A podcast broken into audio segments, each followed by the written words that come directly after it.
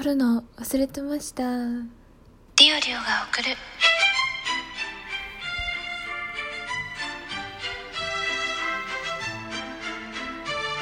っと社会人女子の声ブロはい、ということでこんばんは、りおりおです。17日から、1月17から23日までの間、収録ギフトの、あの、なんだっけ、なんか、ポイント、収録ギフトを送った人と送られた人で、なんか、抽選じゃないけど、当たるっていう、ポイントが当たるっていう企画、イベントやってて、それで毎日あげるって言ってたんですけど、もうめっちゃ忘れてて、失念してて、他の人の配信行ったりしてたら、すっかり、すっかり抜けてて、今23時半です。今から、今撮って、そのままあげます。はい。ちょっと前置きが長くなっちゃったんですけど、まあ話そうと思ってたことあったのよ。だからそれをちょっと今から話そうと思うんですけど、えっ、と、先日、会社の、あのー身体検査じゃなくて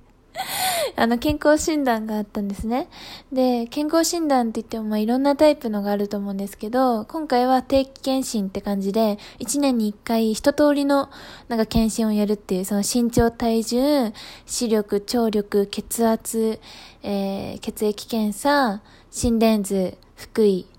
福井ってあの、お腹周りの意味のね、福井、あの、あと、お医者さんの問診っていう、まあ、一通りのやるっていうやつで、で、まあ、自分もそれに参加っていうか、あの、やってきたんですけど、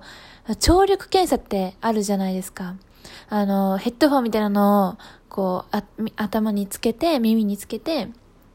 音聞こえたら返事してくださいねとか、ボタン押してくださいねとか、手挙げてくださいねとか言われて、指示通りに聞こえてきたらはいみたいな感じでやるのがあると思うんですけど、今私社会人になって、まあ、先日やった時も特に不便なく、普通にあ、聞こえたからはいみたいな感じで手挙げてたんですけど、すごく苦手だった時があって、っていうのも、まあ、いつからその検査をやってたのか覚えてないんだけど、学生の頃、小学生、中学生、高校生ぐらいまで、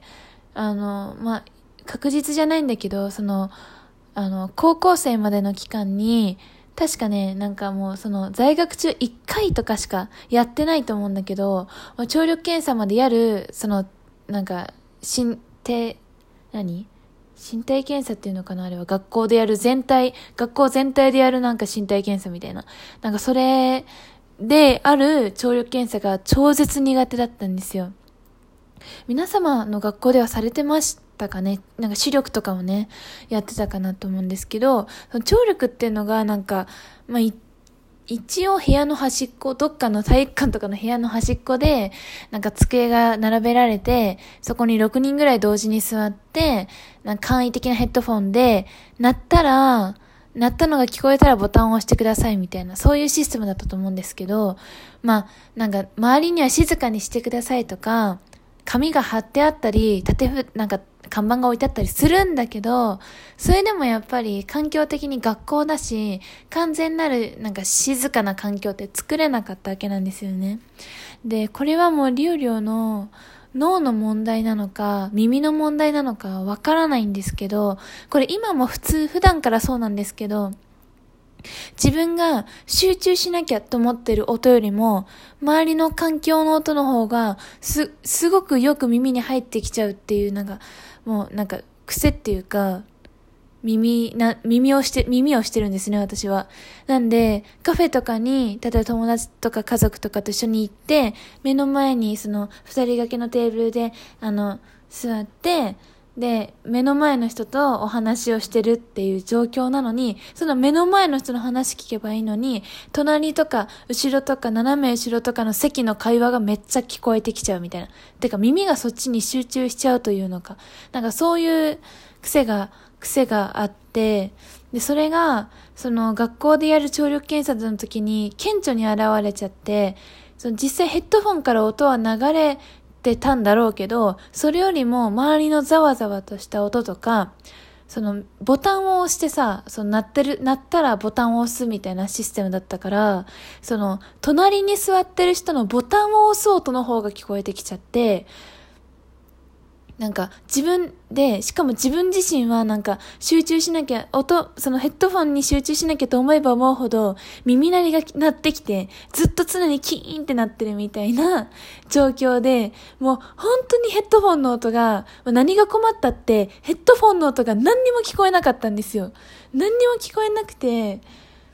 でも、そのごまかしたこともあります。隣の人のボタンを押してる音は聞こえちゃうから、それに合わせてボタンを押して、あ、また隣の人を押したと思ったらボタン押してみたいな感じで、ごまかせ、ごまかして、で、あの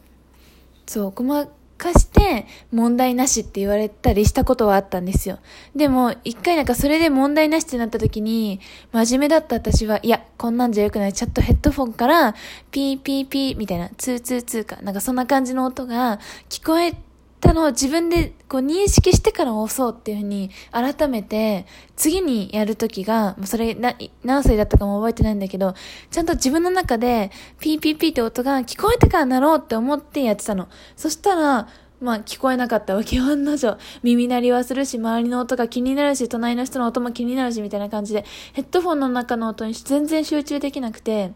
で、でもなんか耳鳴りが常になってるから、今鳴ってる？あ、もしかして今鳴ってるみたいな感じで、こうなんか探り探りで、聞こえないんだけど鳴ってる気がするみたいなところで押してたの。そう。そしたら、まあ、次って言ってもそれは多分さっきのその周りの人に合わせて押してたっていう3年後とかだと思うんだけどね。そしたら、突然その担当してたその教員から、ちょっとあなたって言われて、はい、みたいな感じでこう返事したら、真面目にやってくれる？って言われたんですよ。いや、私はめっちゃ真面目にやってるんだけどなと思って、それはめちゃくちゃショックだったのを覚えてるんですけど、結局、なんか聞こえない判定されて、保健室で再度試験みたいな感じで呼び出されて、行ったら、いや、大丈夫、聞こえてますね、正常でしたね、みたいな感じで、まあ、ことなきを得たっていうか、別にその後病院に行ってくださいとかはなかったんですけど、なめちゃくちゃ苦手だったんです。とにかく本当に聴力検査が、その、小中高の間にやった聴力検査は苦手で、あの、な、なんか自分の、もうこれは耳の問題かなと思うんですけど、実際にその耳の聴力的に、その耳に異常があるレベルの、その、なんか、異常があるレベルっていうか、その異常なほどの聞こえないとかはないんだけど、ただその、そういう環境、周りがざわざわしてるとか、隣で、隣でも、にも複数に同じ検査を受けてる人がいるっていう状況だと、その周りの環境にすごく影響されて、全然音が聞きと、その実際に聞かなきゃいけない音が聞き取れないっていう、なんか現象が起きちゃって、それが結構ね、当時大変だったなと思って、でもこれなかなかね、共感してくれる人いないんですよ。もし共感してくれる人いらっしゃったら、あの、教えてくれると嬉しいです、本当に。こういうのを何かその名前がこういう現象についてその実際に自分が聞かなきゃいけないっていうよりも周りの環境音とか他の人が喋ってることが気になっちゃうってことに何か名前がついてるのであればそれもわかる人がいたら教えてほしいし